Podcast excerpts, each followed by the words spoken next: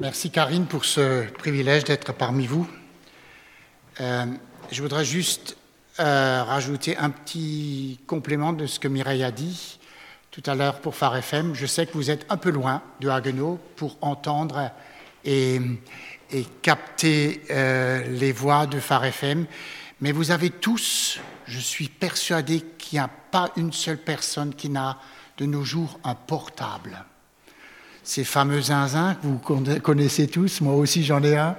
Et vous pouvez télécharger l'appli de Phare FM sur votre portable, et comme ça le matin, quand vous vous levez, quand vous lavez la vaisselle, quand vous préparez le petit-déj et les frites, euh, quand vous épluchez les pommes de terre, vous pouvez mettre euh, Phare FM à Guenot, Wissembourg, vous pouvez écouter, ça va, et ensuite même après le réseau. Euh, même si vous êtes en vacances en Nouvelle-Calédonie, vous pouvez écouter Phare FM par l'appli du portable. Donc euh, ça, vous savez faire, télécharger des applis. On sait plus ou moins tous comment ça marche. Et si vous avez des difficultés, n'hésitez pas à appeler Mireille et elle vous dira comment faire. En ce dimanche de la Toussaint, je me suis dit, qu'est-ce que je vais parler? C'était un peu un dimanche particulier, surtout que c'est le début du confinement, le dernier culte avant, avant cela avant euh, une période de nouveau de retrait. Et j'ai réfléchi et j'ai vu que dans la Bible, il y a un véritable message de la Toussaint. Il y a encore une bonne quinzaine d'années, je ne savais pas que ça existait. Et puis tout un jour, euh, j'ai lu un livre et j'ai été figé dans ce que j'avais lu sur ce message que trouve dans Genèse chapitre 5 et qui est un véritable message de la Toussaint, mais plein d'espoir, plein d'espoir. Et je vous propose de lire ce chapitre, il est, il est court, et je vais le lire, et ensuite je vais essayer de dégager quelques idées. Voici le livre de l'histoire d'Adam. Lorsque Dieu créa l'homme, il le fit à la ressemblance de Dieu. Il créa l'homme et la femme, et les bénit. Il les appela êtres humains lorsqu'ils furent créés. À l'âge de 130 ans, Adam eut un fils à sa ressemblance, à son image, et il l'appela Seth. Adam vécut 800 ans après la naissance de Seth, et il eut des fils et des filles. Adam vécut en tout 930 ans, puis il mourut. À l'âge de 105 ans, Seth eut pour fils Énoch. Seth vécut 807 ans après la naissance d'Énoch, et il eut des fils et des filles. Seth vécut en tout 912 ans, puis il mourut. À l'âge de 90 ans, Énoch eut pour fils Kénan. Énoch vécut 815 ans après la naissance de Kénan, et il eut des fils et des filles. Énoch vécut en tout 905 ans, puis il mourut. À l'âge de 70 ans, Kénan eut pour fils Mahalaleel. Kénan vécut 840 ans après la naissance de Mahalaleel et eut des fils et des filles. Kénan vécut en tout 910 ans, puis il mourut. À l'âge de 65 ans, Mahalaleel eut pour fils Jéred. Mahalaleel vécut 830 ans après la naissance de Jéred et il eut des fils et des filles. Mahalaleel vécut en tout 895 ans, puis il mourut. À l'âge de 162 ans, Jéred eut pour fils Enoch. Jéred vécut 800 ans après la naissance de Enoch et il eut des fils et des filles. Jéred vécut en tout 962 ans, puis il mourut. À l'âge de 65 ans, Enoch eut pour fils Mathusalem. Enoch marcha avec Dieu 300 ans après la naissance de Mathusalem et il eut des fils et des filles. Enoch vécut en tout 365 ans. Enoch marcha avec Dieu, puis il ne fut plus, parce que Dieu l'avait pris. À l'âge de 187 ans, Mathusalem eut pour fils Lémec. Mathusalem vécut 782 ans après la naissance de Lémec et il eut des fils et des filles. Mathusalem vécut en tout 969 ans, puis il mourut. À l'âge de 182 ans, Lémec eut un fils. Il l'appela Noé en disant Celui-ci nous consolera de notre travail et de la peine que ce sol procure à nos mains, parce que l'Éternel l'a maudit. Lémec vécut 595 ans après la naissance de Noé, et il eut des fils et des filles. Lémec vécut en tout 777 ans, puis il mourut.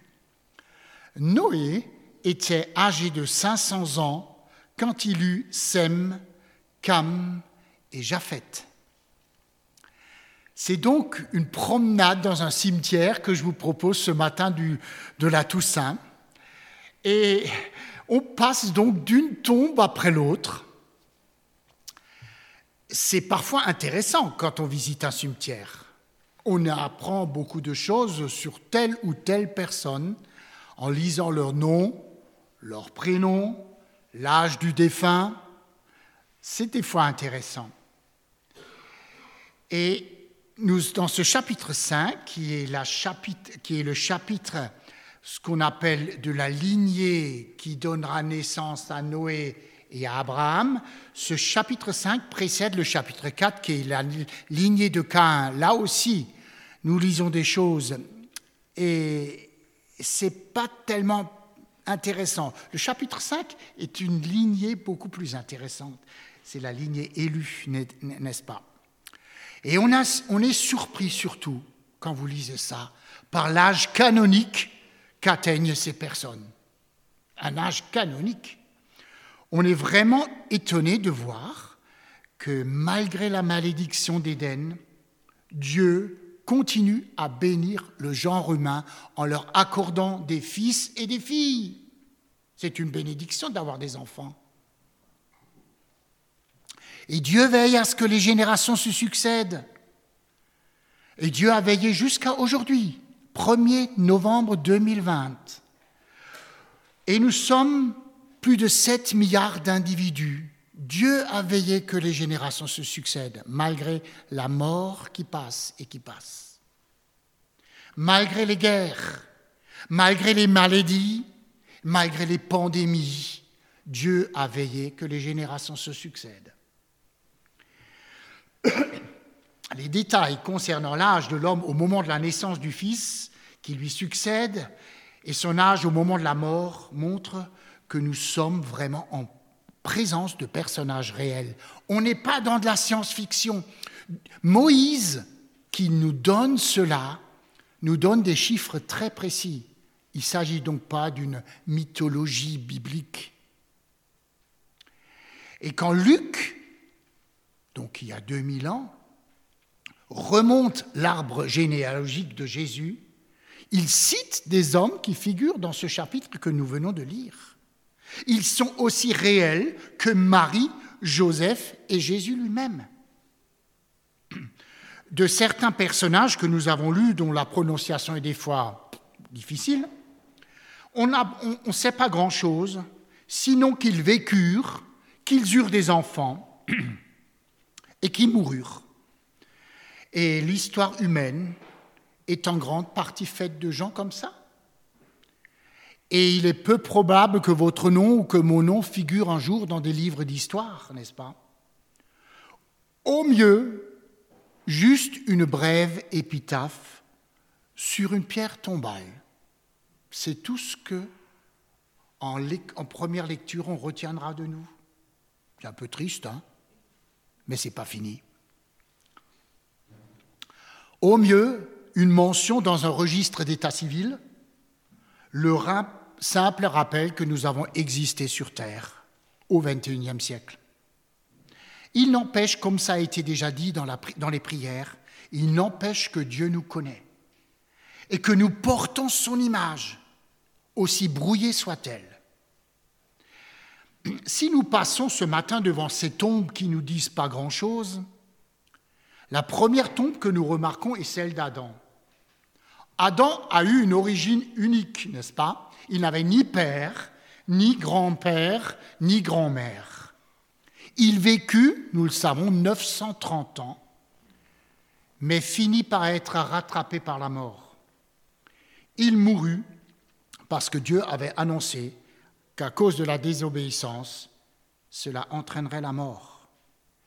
Et en continuant devant ces tombes, le spectacle devient, presque monotone et déprimant. Mais quel âge ces gens ont eu? Waouh Je m'intéresse un peu aux civilisations anciennes et je lis la, Bible archéologique. Et quand je lis de ce que la Bible archéologique nous dit, que les rois sumériens atteignaient des âges, mais enfin, comme eux, voire encore plus. J'avoue que j'ai du mal un peu à m'imaginer cela. Mais bon, si Moïse en parle, si Moïse donne le chiffre de 969 ans pour Mathusalem, c'est que c'était 969 ans, n'est-ce pas? Alors, un détail, on pourrait encore dire beaucoup de choses. Malgré leur âge canonique, aucun de cette liste n'atteint les 1000 ans. Aucun. Plusieurs dépassent les 900 ans, et le plus âgé, Mathusalem, atteint 969 ans. Il manquait juste 31 petites années pour atteindre les 1000 ans, et il ne les a pas atteints. Il y a effectivement dans ces textes aussi des significations symboliques. Et l'Apocalypse de Jean nous incite aussi à le croire. De nombreux, les premiers sujets de la Bible se retrouvent souvent dans les derniers. Le chapitre 20 de l'Apocalypse nous parle d'une période de mille ans. Mille est le cube de 10, 10 fois 10 fois 10. Et 10 suggère la plénitude et la totalité parfaite. Et il figure aussi dans d'autres livres de la Bible.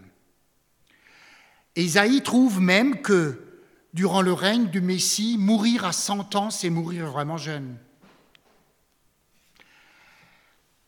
Genèse 5, évidemment, souligne un fait symbolique. Le chiffre 1000 qu'aucun de ces personnages a atteint ben, ce chiffre 1000 signifie la totalité parfaite. Et nous devons conclure en lisant ces textes que ces hommes sont morts avant d'atteindre cet âge symbolique. À cause du péché, ils n'ont pas pu vivre mille ans. Par contre, l'Apocalypse nous dit qu'un jour les hommes pourront vivre mille ans, et quand cela, quand est-ce qu'on pourra vivre mille ans? Eh bien, dans ce texte où l'Apocalypse nous dit qu'on pourra un jour vivre mille ans, il y a le chapitre d'avant nous dit que le prince de la mort aura été lié. Eh oui, quand Satan sera lié, l'âge humain pourra atteindre ce chiffre symbolique des mille ans. C'est le prince de la mort, à cause du péché, qui nous plombe et qui nous fait qu'on pourra pas atteindre avant, avant ce fait l'âge de mille ans. Jésus dit, je suis la résurrection et la vie. Celui qui croit en moi ne mourra jamais. Et maintenant, nous allons le voir avec un fameux personnage dont vous savez très bien de qui je veux parler. Nous continuons notre marche devant les tombes, pierre tombale, et nous avons, arrivons devant une pierre tombale qui n'en est pas une, la pierre tombale de Enoch. Hein. Aucune épitaphe qui le concerne. Dans le registre officiel de sa naissance, nous avons bien quelqu'un qui est né, qui s'appelle Enoch, mais nous n'avons rien qui concerne sa mort. La seule info communiquée est qu'on le voit encore à l'âge de 365 ans. Que lui arrive-t-il? La sempiternelle expression puis il mourut s'arrête avec lui et elle laisse place à une autre expression il ne fut plus. Enoch visiblement ne connaît pas la mort parce que Dieu le prie. Il rompt cette liste monotone de ceux que la mort frappe. La mort ne se saisit pas de lui visiblement parce que Dieu le prend pour qu'il ne voit pas la mort. J'imagine Madame Enoch en train de faire un pot-au-feu.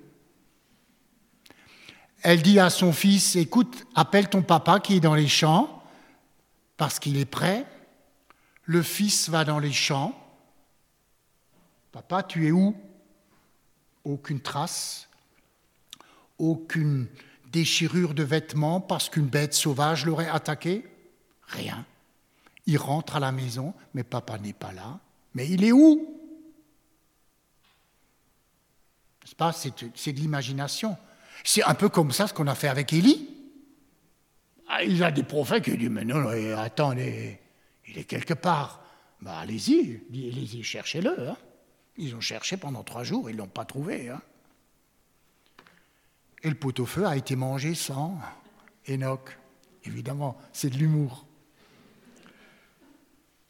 Alors que veut nous enseigner? Et voilà le positif de cette histoire déprimante. Que veut nous enseigner le Seigneur par la vie d'Enoch? Quel était le message héliporté par Enoch aux hommes de son temps? D'abord, le premier message qui se dégage de ce texte par la vie d'Enoch, c'est que c'est bien Dieu qui détient la puissance finale et suprême. En enlevant Enoch, Dieu montre son pouvoir sur Satan, son pouvoir sur la mort. Je suis plus fort que le diable. Moi, je peux empêcher qu'un homme meure. Et il prend Enoch. C'est un vrai message d'évangélisation pour la, génération euh, antédéluvienne un message d'évangélisation aéroporté, n'est-ce pas? Avant de juger par le déluge, Dieu avertit la génération antédéluvienne. Et Dieu est plus grand que la malédiction d'Éden. Deuxième message. La vie d'Enoch est relativement courte par rapport à celle de ses contemporains avant et après. Il ne vit que 365 ans. Et jeune, hein, 365 ans. Et ce qui est intéressant, l'homme qui vit le moins longtemps dans toute cette liste, il donne naissance à l'homme qui vit le plus longtemps, Mathusalem. L'année solaire compte 365 jours, n'est-ce pas? Enoch vit 365 ans, une année d'année une année d'année. C'est intéressant. Il se peut aussi que l'âge d'Enoch soit symbolique. La vie du septième homme de cette liste, Jude en parle, Enoch c'était le septième homme, n'atteint même pas la moitié de celle de son père ou de celle de son fils. Mais dans l'optique de Dieu, la vie d'Enoch semblait complète. Et parce qu'elle était complète, il marcha 360, 300 années avec Dieu. Dieu le prit. C'était terminé, la vie était complète. Et il semble être enlevé dans la force de son âge, 365 ans, comparé aux autres. Et il me fait penser à Jésus, qui lui aussi a été enlevé à 33 ans. 33 ans, c'était même pas l'âge normatif de Moïse. L'homme atteindra 70 ans, pour les plus robustes 80 ans. Jésus a été enlevé à 33 ans, en pleine force de son âge. Sa vie sur terre, sa vie sur terre fut brève et il n'arrivait même pas à la moitié de ses 70 ans. Mais sa vie fut accomplie et remplie de tous les domaines, dans tous les domaines, c'est pour ça que Dieu n'avait plus aucune raison de le laisser sur terre. Il le prit également. Troisièmement, Enoch a le privilège de paraître dans son corps humain, dans la présence même du Seigneur. Et Enoch annonce l'ascension de Jésus-Christ, n'est-ce pas? Jésus-Christ fut mis dans une tombe, mais son corps ne restait pas longtemps. On n'avait pas le temps de graver sur la tombe de Jésus, ici repose Jésus-Christ, n'est-ce pas? Mais le message des anges a retenti, il n'est plus dans la tombe, il est ressuscité, comme il l'avait dit. Quatrième chose, Dieu a montré aux hommes de ce temps-là qu'il existe une vie après la mort. Enoch ne cesse pas de vivre, mais il poursuit sa vie dans un autre monde. Une existence corporelle au-delà de l'ordre terrestre présent. Et quel est le secret de la vie de Enoch? La Bible nous dit qu'il marcha avec Dieu. Adam, son illustre ancêtre, se cache quand il entend Dieu marcher. Lui il se cache. Enoch, lui, il marche avec lui. Des nuances, n'est-ce pas? Et l'expression marcher avec Dieu, on le retrouve avec Abraham, on le retrouve avec Noé, les descendants de Enoch. Et Michée, le prophète, il nous dit que le secret dans la vie, c'est de marcher humblement avec Dieu. Et ce mot marcher suggère une intimité spéciale avec Dieu, avec qui Enoch entretient une relation personnelle. Et, cette expérience de marcher avec Dieu sera décrite plus tard comme le fait d'être agréable à Dieu. Hébreu 11. La marche avec Dieu est toujours le résultat de personnes qui ont goûté à Dieu et, qui ont réalisé que Dieu est bon. Ceux qui réalisent que Dieu est bon, ils marchent avec Dieu. Marcher avec Dieu n'empêche pas Enoch de fonder une famille. Enoch a eu des enfants. Il a marché avec Dieu. Mais sa vie ne s'articule pas autour de ces choses, autour de ce monde, même pas autour de sa famille. Ça ne veut pas dire que Enoch s'est désintéressé de sa famille. La Bible n'en parle pas du tout. Fonder une famille est tout à fait dans l'ordre des choses, même pour celui qui marche avec Dieu. Mais pour Enoch, c'est Dieu sa vie. C'est pour ça qu'il marche avec lui. Et cette vie n'a pas de fin. Et pour le prouver, Dieu le prend pour prouver que la marche avec Dieu est une vie qui n'a pas de fin, Dieu le prend. Ça, c'est un message pour la, génération du temps de Enoch. Enoch change de lieu, mais pas de compagnie. Il marchait sur terre avec Dieu et puis il est avec le Seigneur, avec Dieu. Simplement un autre endroit. Comme le soulignait un jour Billy Graham euh, dans, sa célèbre phrase, eh bien, la mort pour l'homme qui marche avec Dieu, c'est simplement un changement d'adresse.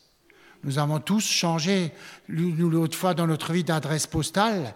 Eh bien, notre adresse postale, si nous marchons avec Dieu, elle change juste. La mort, c'est un changement d'adresse postale. Enoch est l'exemple de l'être humain chez qui la vie, la plénitude de vie est liée à la communion avec Dieu et à la recherche de son plaisir. Je termine. Une autre pierre tombale mérite notre attention. Lémec. Lui, il obtient un âge aussi symbolique, 777 ans. 7 est aussi un chiffre euh, qui, qui, veut dire dans la Bible la complétude, l'achèvement.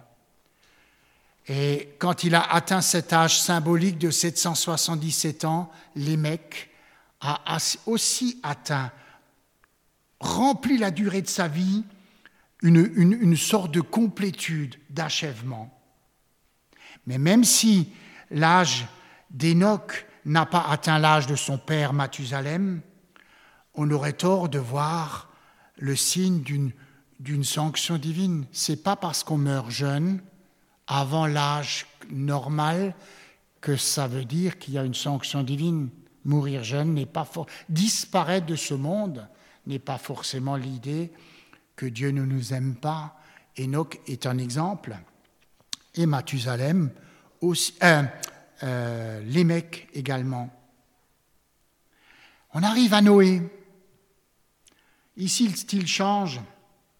Il n'est pas question de fils, d'un fils, mais de trois, dont nous connaissons même les noms et les prénoms. Enfin, oui, les prénoms. Hein, Cam, Sem, Japhet. Encore un détail intéressant de cette liste. Le père de Noé, Lémec, meurt, quand on regarde bien, cinq ans avant le déluge. Mathusalem, son grand-père, il meurt l'année même du déluge. Et il est à remarquer qu'aucun de cette liste qui donnera naissance à Abraham et à Jésus-Christ, aucun de des membres de cette liste n'est touché par le jugement du déluge. Ils meurent tous juste avant. C'est intéressant. Pour traverser le grand jugement à venir, et les temps deviennent effectivement un peu, un peu compliqués, pour traverser le grand jugement à venir, nous n'avons pas d'autre choix que d'imiter Enoch, marcher avec Dieu. Pas seulement ils vécurent, ils eurent des fils et des filles, puis ils moururent. Nous ne devons pas simplement vivre sur cette terre. Nous sommes invités par ce texte à marcher avec Dieu. Ce qui importe, ce n'est pas qu'un jour nous avons pris une décision pour Jésus-Christ. Ce qui importe, c'est de marcher avec Jésus-Christ. C'est plus qu'une décision lointaine prise un jour dans une évangélisation. Et si nous marchons avec Dieu, nous serons pris un jour, soit de notre vivant, quand Jésus reviendra, soit quand nous serons dans nos tombes, nous entendrons en tout premier sa voix, et nous serons pris également. La marche avec Dieu est difficile. Et comme le dit un cantique, les répits sont brefs. Très peu de répits nous avons. Et nous le vivons aussi à la radio. C'est une marche d'endurance. Celui qui persévérera jusqu'à la fin sera sauvé, dit Jésus.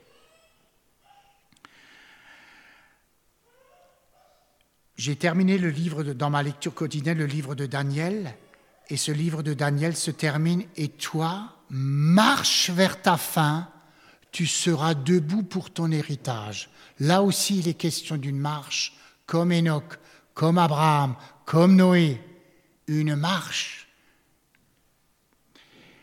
Il vaut mieux marcher sur les chemins du Seigneur en boitant comme l'a fait Jacob, plutôt que de fouler à grandes enjambées les chemins de ce monde. Jacob a marché avec Dieu et Dieu a dû un moment, dans une confrontation très spéciale, le blesser au niveau de la hanche. Et après cette rencontre, Jacob a boité, mais il a marché en boitant. Peut-être que nous sommes aussi affectés quelque part dans notre vie par une expérience douloureuse qui, on hésite à continuer le chemin avec le Seigneur, mais continuons quand même, même si cette expérience nous fait mal et que nous sommes obligés de boiter. Mais marchons jusqu'au bout. Le juste tombe sept fois et sept fois il se relève dans la marche. Si nous sommes tombés, pas besoin de nous décourager. Nous pouvons nous relever. Et que le Seigneur nous donne d'imiter cet homme qui était Enoch. Cet homme dont nous ne savons pas grand-chose, mais nous savons une chose, il marcha avec Dieu. Que le Seigneur nous encourage et nous bénisse.